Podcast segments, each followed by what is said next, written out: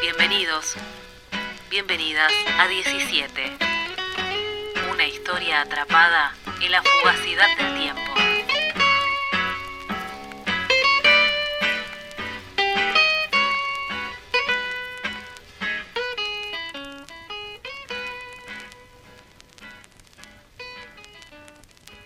Catorce.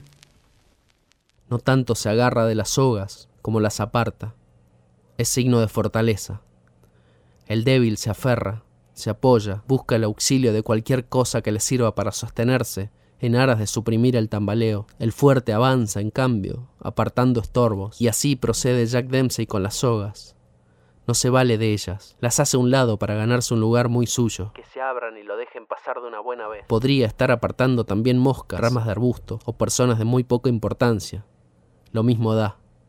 No se fija en estos escollos tan salvables, porque todo su afán es llegar a un destino que no admite obstrucciones en el trayecto. Ese destino tiene nombre y apellido. Dos nombres y un apellido. Y si bien la frágil memoria de Dempsey no alcanza a retenerlos, apenas si consigue certificar un apodo, el de toro salvaje de las pampas, sabe perfectamente quién encarna ese destino y dónde se encuentra.